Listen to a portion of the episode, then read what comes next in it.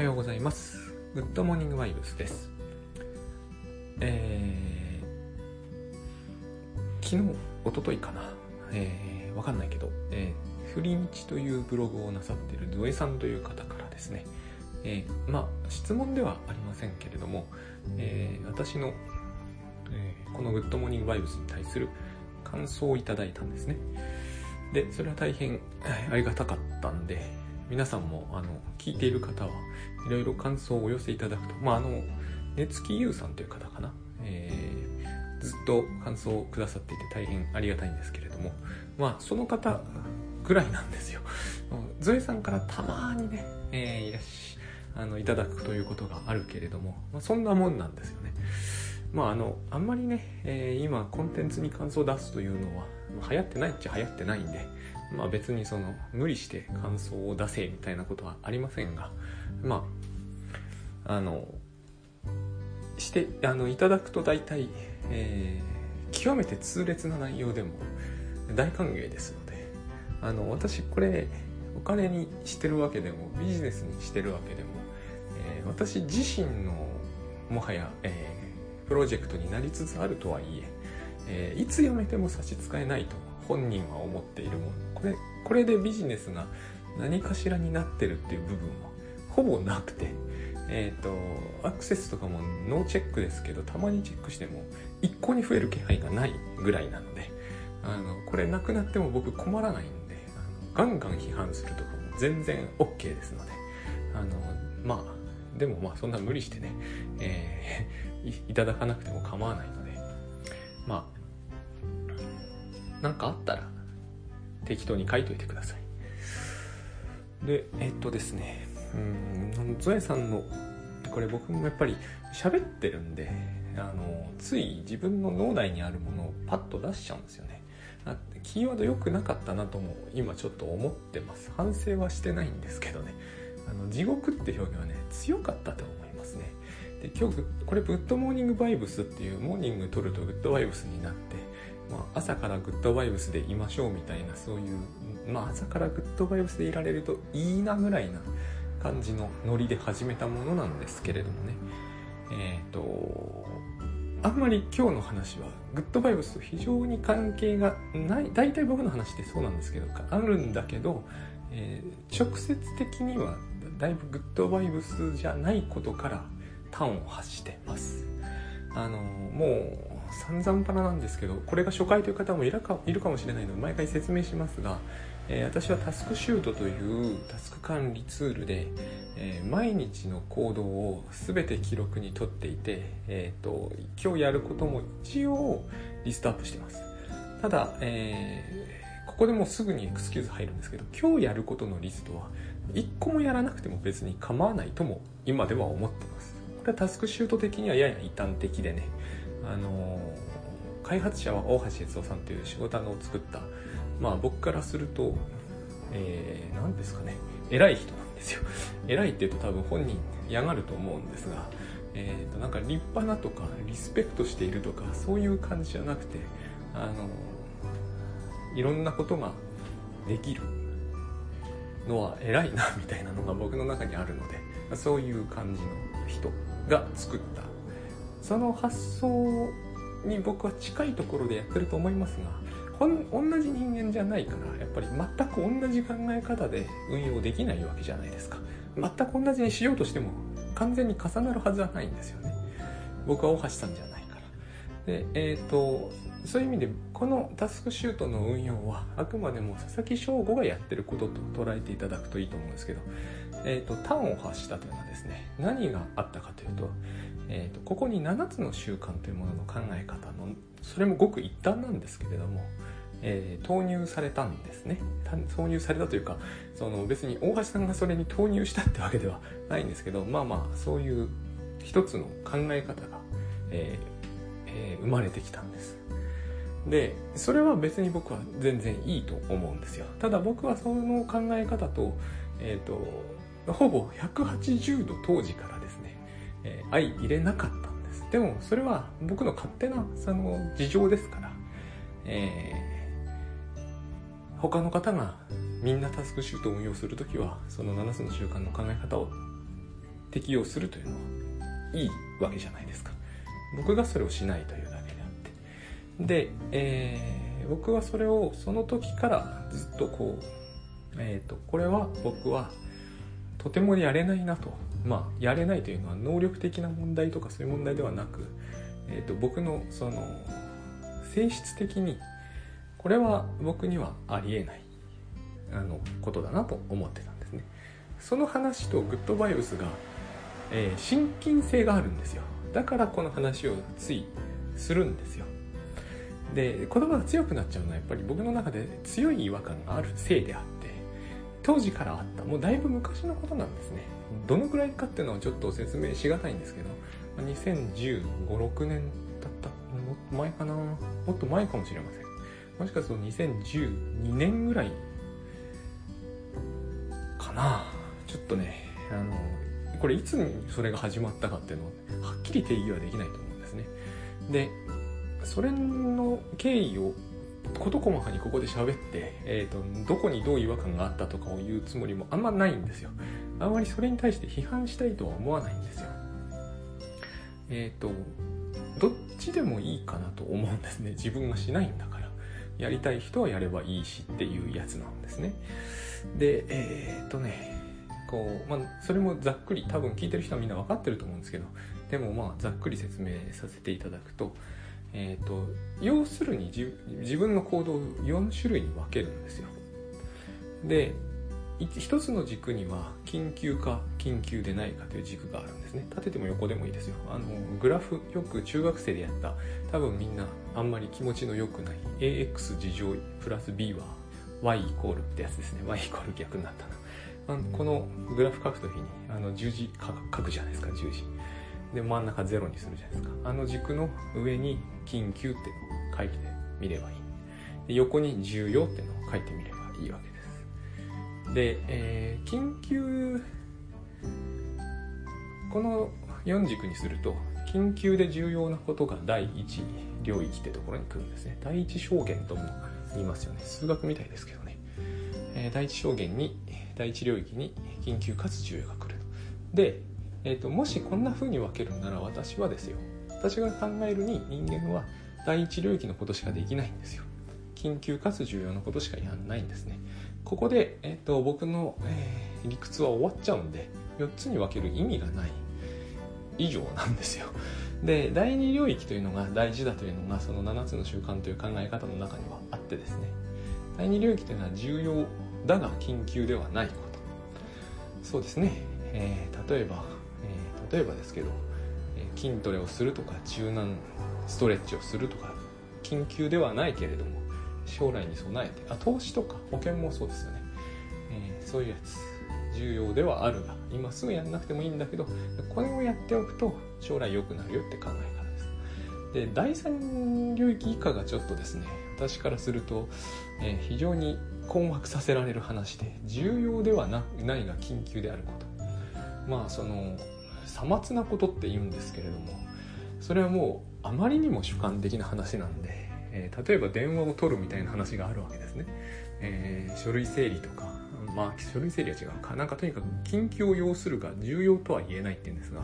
私からすると、えー、それが重要かどうかが、やる前からわかるだろうかというのがどうしても引っかかって、すでにもうないわけです。そういう領域が。でも、まあ、あることになってます。まあ、何でもいいから、しょうもないことを、でもしょうもないけど急ぎのこと、難しいな。トイレが第三領域だって話を先日聞いて、トイレが第三領域っていうのは僕には全く理解しがたいんだけれども、まあ、そういう意見もある。つまりそれは本人の捉え方ですからね。で第4領域というのが重要でもなければ緊急でもないと。で、えー、そのようなことは私はもう一切しないと思うんですけどね。でもとにかく何でもいいです。何でもいいな。そうだな、まあえ DMM で一人エッチをするのは第4領域だということにしておきましょう。僕には同意しかねますがそういうことにしておきましょうね、えー、重要でも緊急でもないと。やんない方がいいってことですかね。でえーと、この4つのどれかをでタスクというタスクというのかな。自分の行動を評価するわけですね。で2が一番多くなるようにすれば、えー、自分の未来は良くなると。この先におそらく、えー、ビジョンというものがありミッションステートメントというものがあり、えーと、まあ、そのミッションステートメントというのはこういう人間に私はなりますみたいな。一時あれですよね。個人のための憲法っていう表現が出ました。僕もあれも僕はあれもですねあのあのまあ、えー、皆さんがそれを好むのであれば、えー、それに対して何かを私が言う権利はないので、えーとまあ、私はそれを、えー、する気にはならないし私の話を聞きに来る人のところでは、えこれをお勧めはしませんがそこにとどめます。でえっ、となんだもう一つありまして、え、結局タスクシュートをやってると行動の記録が残るわけですよ。行動ログというものが残るわけです。でこれを評価する。つまり、え、レビューって言ってこのタスクの行動の記録を見るわけですが読むわけですが今日食事をしたとか、えー、グッドモーニングバイブスを喋ったとか、え、メールチェックをしたとかそれを一つ一つですねこの4領域でチェックしていってどの領域に入った行動かというのを見ると。当然のことながら3と4つまり重要でもないことにしている時間を省き1や2に回していけば時間の使い方が良くなる。充実した人生が過ごせる。その先には、えー、自分のミッションにその結局重要かどうかはミッションというものが決めるので例えば私はこうそうですね、えー、難しいな。何でもいいんですけど例えばそうだな。えっ、ー、とまあ家族のために、えー、家族に対していつも機嫌よく接して、えー、会社でもこう率先して人の役に立つ仕事をする人ですみたいなミッションがあるとするじゃないですか。それに合致しているかどうかによって重要度を判判定できるわけですよ。例えば、えーと、ずっと DMM でエッチなサイトを見てました。これは果たして家族のためになっているのか。という点で重要かどうか重要ではないっていうふうに判断できる。こういうことですね。非常にですね、え、これをやることにより判断基準というものが、え言語化されているので言葉で説明されているから、まあ、判断しやすいということがあるわけですね。でもう一つは、えこれを繰り返すということによってレビューをなぜするのかタスク管理をどうしてするのかなぜ時間管理をするのかその先に何があるのかということを一つ一つはっきりさせることができるということで、え非常にこうまああのものすごくだからムーブメントになったというわけじゃないんですが、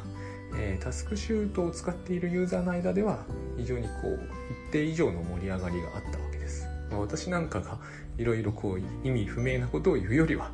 だいぶこう盛り上がるのにえー、貢献したというわけですね。でなんで今の聞いててですねいや素晴らしいじゃないかと。なぜそういうのを佐々木は、えー、やろうとしないんだと言われると言われるかもしれない。あのこれ聞いてる人はあんまりそう思わないかもしれませんけどとにかくその辺の疑問があって、まあ、これを続けているとですねつまりこの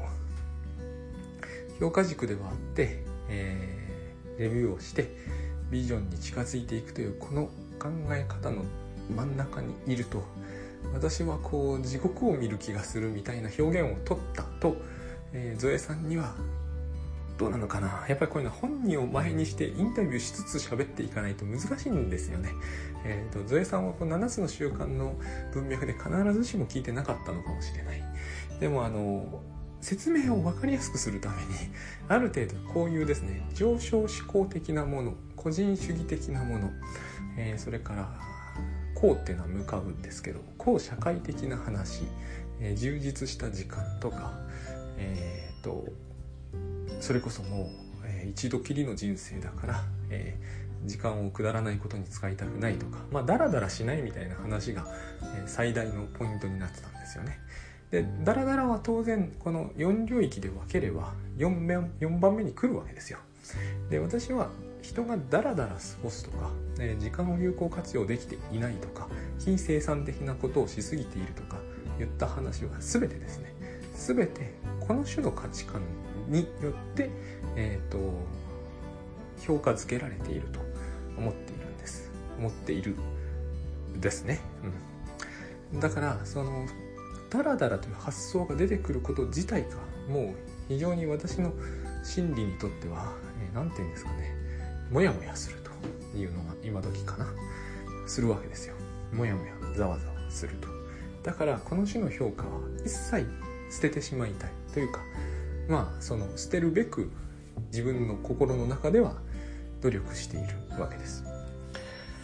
で、えー、これね話が込みってきてますね。これをだから整理するために7つの習慣が便利だから使ってるんですね。つまり僕が言いたいのは単純にこういうことなんですよ、えー、ゾエさんはただダラダラっていう部分にだけ反応されたのかもしれないです。そしてこのダラダラという話ね、えー、ダラダラしてしまうというのがいけないと思うのは、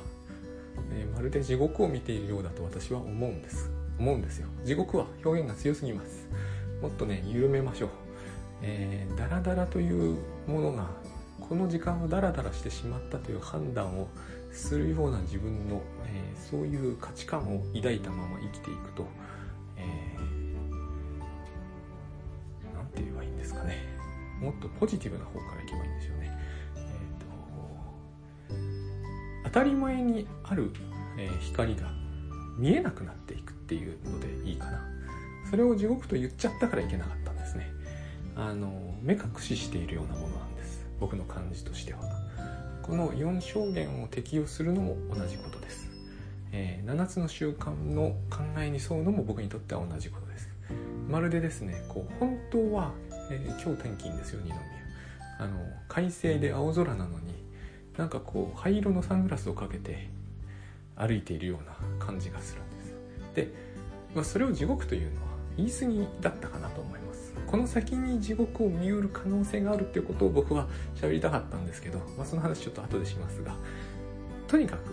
これを外せばいいじゃないかと。そうすれば黙っててもえっ、ー、といい感じで生きていけるはずだというのが僕の中にあるんですね。その確固とした歩みっていうのかな。そのビジョンみたいなものがありえーミッションステートメントによってこう参照しやすい評価軸を持って、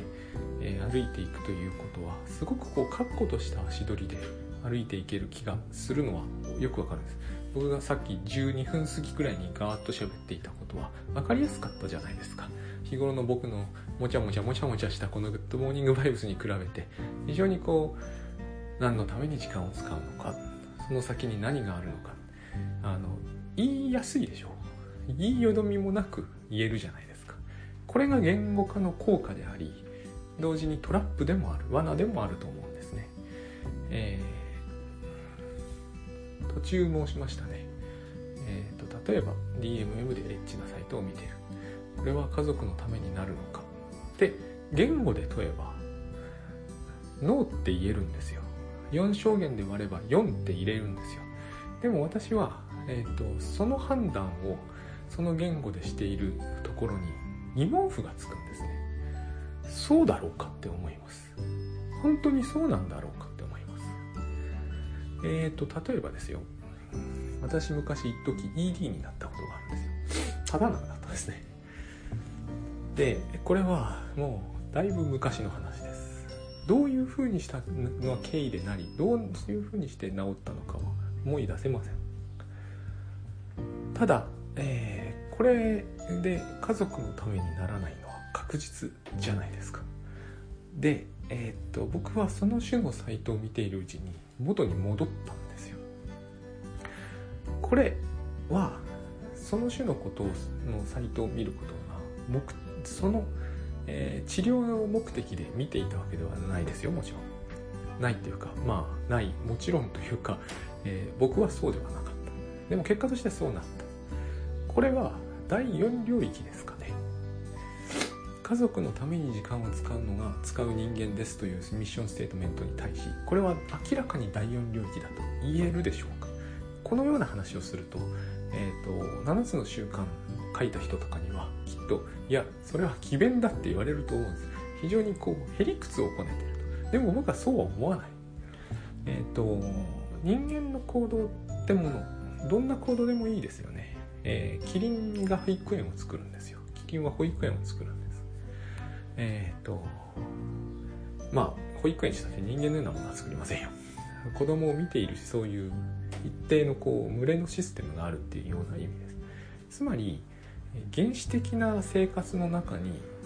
ある自然な行為があるわけですよ。その行為に、えー、言語で何かを当てていかなくてもできるできないことってあってまた有意義そうでないことってのはあるけれど私たちはそれをですね、えー、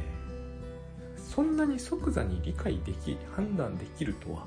私には思えないんですよ。ある行動をとってそれが、え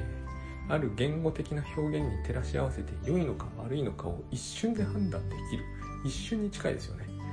だって60項目近いものを30数分程度で最大でもねレビューして一個一個即座に読んだ3だ2だと言える。私はそのようなことが、人のにできるレベルをはるかに超えている気がするんですよ。あのまるでこれはねあれなんですよね。太陽というのは人間にえっ、ー、と明るさと温暖をもたらすための存在であるって言われてるような感じがするんですよ。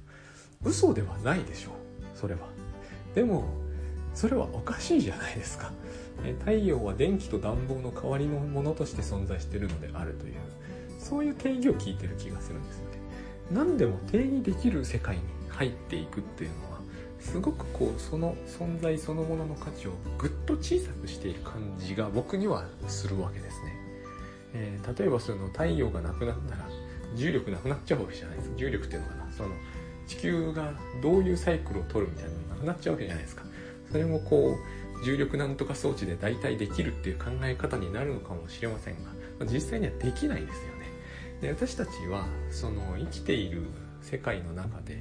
実際にはこう相手にしてもできないことが多いじゃないですか。台風が来ますって言った時に、え破壊しましょうっていう選択肢がないからあんな風に一生懸命こう推測に推測を重ねて何時に来るからその時避難する。あれもし人間の、え生活の利便性だけを考慮して人間が何でも自由にできるのであればあれは一発で破壊するに限るに決まってると思うんですよ。で雨はホースで降らせればいいじゃないですか。ホースが無理だったらなんかこう装置で降らせればいいと思うんですよ。つまり、えー、そうはいかない部分ってあるんですよね。でそういう部分があるということはですね結局、えー、どこか受け入れるしかないことっていうのがあって良いだ悪いだいう意味ってないと思うんですよ。あの何か私たちの行動であれば人間の行動であればそれを良いだ悪いだ言えるように思ってるんだけど僕はそうは思わないんですよね。自分の営みの中にも評価をはるかに超えるものがあると思うんですよ。さっきの太陽だ台風だの話と同じ部分があると思うんですね。えーと、だって私が私を作ったわけじゃないじゃないですか。えーと母が作ったと言ってもいいですが母だってこう粘土細工のようにして私を作ることはできないわけですよねつまりどうしてもそこには自分の力の及ばないことが問題になってるはずなのに、えーと、それを評価するということはですね、えーと、それを自由にできるという完全にしかも自由にできるという自由100%自由にできるというようなニュアンスが入ってくるわけですよね。えーと、とまるでそれは第4領域の行動であれば、えー、やめたいとさえ思えば完全にやめることができそして第二領域の行動にそれを切り替えることができてしかもそれは間違いなくその言葉に照らし合わせた上で第2なら第2第1なら第1と完璧に決めることができしかも第2をいっぱいやっていればその先には素晴らしい人あの未来が待っているということが確実であるという意味になっていくじゃないですか。それは非常にやっぱり私の観点ではですね真っ暗だなって思うんですよ。むしろ。何の自由もない気がします。でもこんな風に言ってると批判になっちゃうのであんまり言わ言いたくないんですよ。これを今のような時代に、えー、学校教育をああいう風に受けて、えー、得点で順位があり、えー、会社に社会人になれば昇進というものがあり評価というものがあって、えー、昇給すればお金も増えて多くの場合付き合える人も増えてしかもいわゆる付き合える人の、えーと、その人間関係の中でもおそらく好ましい人と付き合うことができ物分かりがいい人とか教養がある人とかと付き合うことができるというこの社会の中にあって、えー、どの時間を評価して自分のどういう行動を良しとみなしてどういう行動を排除するといったことを、えー、鮮明にする考え方が、えー、発明されればあるいは発想されればアイデアとしてですね、えー、それにみんなが、えー、高い評価を与えたくなるのは当然だと思うんです。それに対して私はグッドバイブスがなかった時に強い違和感を覚えたとしても何かを言える資格はないと思ったんですよ。代わりに何かを提供できるわけじゃないですしね代わりに僕が提供できるものはただタスクシュートだったりするわけです。しかもそれは僕が開発したものですらない。だからえっ、ー、となんかブツブツは言ってましたよ。でもブツブツ言うにとどめていたつもりなんですよ。ブログで書いたりもしましたがそれに対してこう反対キャンペーンを打つには程遠いと思ってたしこれが流行流行るのは自然だと思うんですよ。ただですね、えー、自分の時間だけのことを言っても人にこれを適用しないとしても、えー、ある時間をとってその時間にダラダラってネガティブだと思うんですよきっと。ネガティブな評価を与えるということは、えー、自分の人生全体の中である時間の使い方をした自分に対して結局貶めることになるじゃないですか。で最初にさっきも言った通り私はそれをする能力は私たちは持ってないと思うんですね。それをすることができるのはせいぜい、えー、学校の標語のようなものであり、えー、会社に貼ってある文章みたいなああいうものでしかないと思うんですああいうもので自分の人生を少しでも測ることには私はとても同意できないんですよ。しかも、えーと、この先を言いたくないんですけどね。えーと、今日は言わないとなぜ僕がああいう発言をしたかがわからないと思うんでこの先、えーと、言いますけどあの例えば相模原の事件ってあったじゃないですか。あの、えー、後半とか裁判を僕は記録を追っているわけですね。ずっと追ってるんですよ。でその人たちにどうその人たちじゃないその人にその犯人ですねどう思うということを除いていてえっ、ー、と心の中で起こったことってものをすごくこうですね、えー、想像を巡らしてるんですよ。気分悪い気持ちが悪いですけどしょうがないんでなんかこうやっちゃうことなんで僕はこういうことをやっちゃう人間なんですね。で、話せないかどうかが線引きになったんですよ。でその被害に遭った方々のいる園の施設職員に聞くんですって。聞いたんだそうですよ、えーと、こいつは話せるのかと。で話せないというと殺されることが分かったので、えー、話せるって言うんだけど話せねえじゃねえかって。話してみてね。話せねえじゃねえかって言って殺しちゃうんですよ。で僕がその時どうしてもこう両方考えるんですよね。その場であったとするじゃないですか。自分だったとしましょう。これはですねそのそう考えることに何か社会的な意義があるとかじゃないんですよ。そうではなく選別とは何を意味するかってことなんですね選別ってすごいことだと思うんですよ。あのアウシュビッツとかあったじゃないですか。選別するわけですよ。とりあえずすぐにガス室に送るかすぐには送らないかを。その選別する人にとってはえっ、ー、とまあ選別するだけなんですよね。で選別されるっていうのはどういうことなんだろうって思うんですよ。えっ、ー、と自分は口が聞けないとしましょう。でも意識ははっきりしていて何が起こってるのかも理解しているとする。ただたまたま喋れないとする。で動くこともできないとする。縛られたりしてたりしてですね。何にせよすでにあの狂気を持ってますからね。で、えーと、喋れないという理由によってえっ、ー、と選別される。で喋ろうとするだろうかって思ったんですよね自分は。この先はもういいと思うんで、えー、ここまでにしますけれども。つまり、えー、何かをすることに価値があるというのはどこかに、えー、区別があるはずなんですね、え、人とコミュニケーションするのに価値があるという、えー、コミュニケーションをしないということにはそれだけの価値は失われるということを同時に意味してしまうと思うんですね。何かダラダラせずにアウトプットすることに意味があるとか、え英語の勉強することに意味があるということになれば英語の勉強しないことはダメなことであったりアウトプットできないことは良くないことであったりするということになるわけですね。で例えば、えー、そうですね。あの僕はよくこうアウトプットしているということに評価いただくこともあるわけですけどそれはアウトプットしないということがダメだということを意味しますね。他人にこれを適用仮にしなくったって結局そういう価値観が、えー、価値観として成立するということを意味してますよね。まるでこう法律みたいにいる部分がありますよね。アウトプットするのは価値があることだ。ということはアウトプットしないのは価値がないことだっていう話になってますよね。僕はここから全てが始まると思うんですよ。だからここから何も始めたくないと思うんですよ、えー、そうは言っても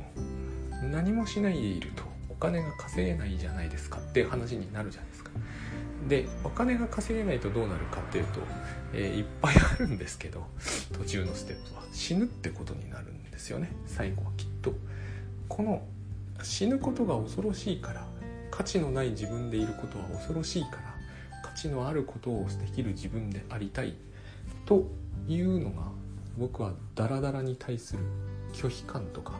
えー、嫌悪感とか恐怖感といったものだと思うんですつまりそれはダラダラというものが死の世界に0.5か0.1歩かもしれないけど迫ってるっていうニュアンスがあってそれがあの私にとってはですね、えー、第4領域っていう考え方にもあって第1を作っちゃったら4ができてしまうじゃないですか。そして4がその死の世界に連結されていると考えるのは私にとってはやっぱりこうとてもこう暗いんですよね。とても灰色だと思う。これをえー、基本的にはですねグッドバイブスでこれを僕は払拭できたんだけど、え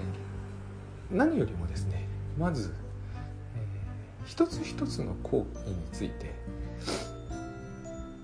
ついて、えー、死と連結していると考える理由はないはずなんですよ。まず何よりも。だらだらさっきの私の ED の話をわざわざしたんですけども、えー、そのだらだらと見ていることは家族のためにもならないし、えー、自堕落でありそういう人間は死んでいくという、えー、ニュアンスを一切持たないのであれば別に7つの習慣だろうと第4領域だろうと結構だと思うんですけど僕はそれに恐怖感のようなものを抱くのであればですねそれは徹底的に疑う必要があって決してこれはへりくつとかじゃないと思うんですね、それは性の営みなわけじゃない。性ってセックスではないですよ。生きる方です。何をしても生きていることによってやってることではない。それが必ずマイナスの評価をこう一つのラベルをレッテルを貼られるように貼ってしまうということはつまり喋れない人は生きていても仕方がないみたいな。それは全く聞けばですねその光景を目にすれば異常な判定だと思うんですよ。誰でも大体の人がですね。ところが私たちはある自分の行為についてダラダラというこの時間はなくすべきだとネガティブに判定することには大した違和感を持たないというふうになっちゃってるんですけど自分はそれはおかしいと思うんです。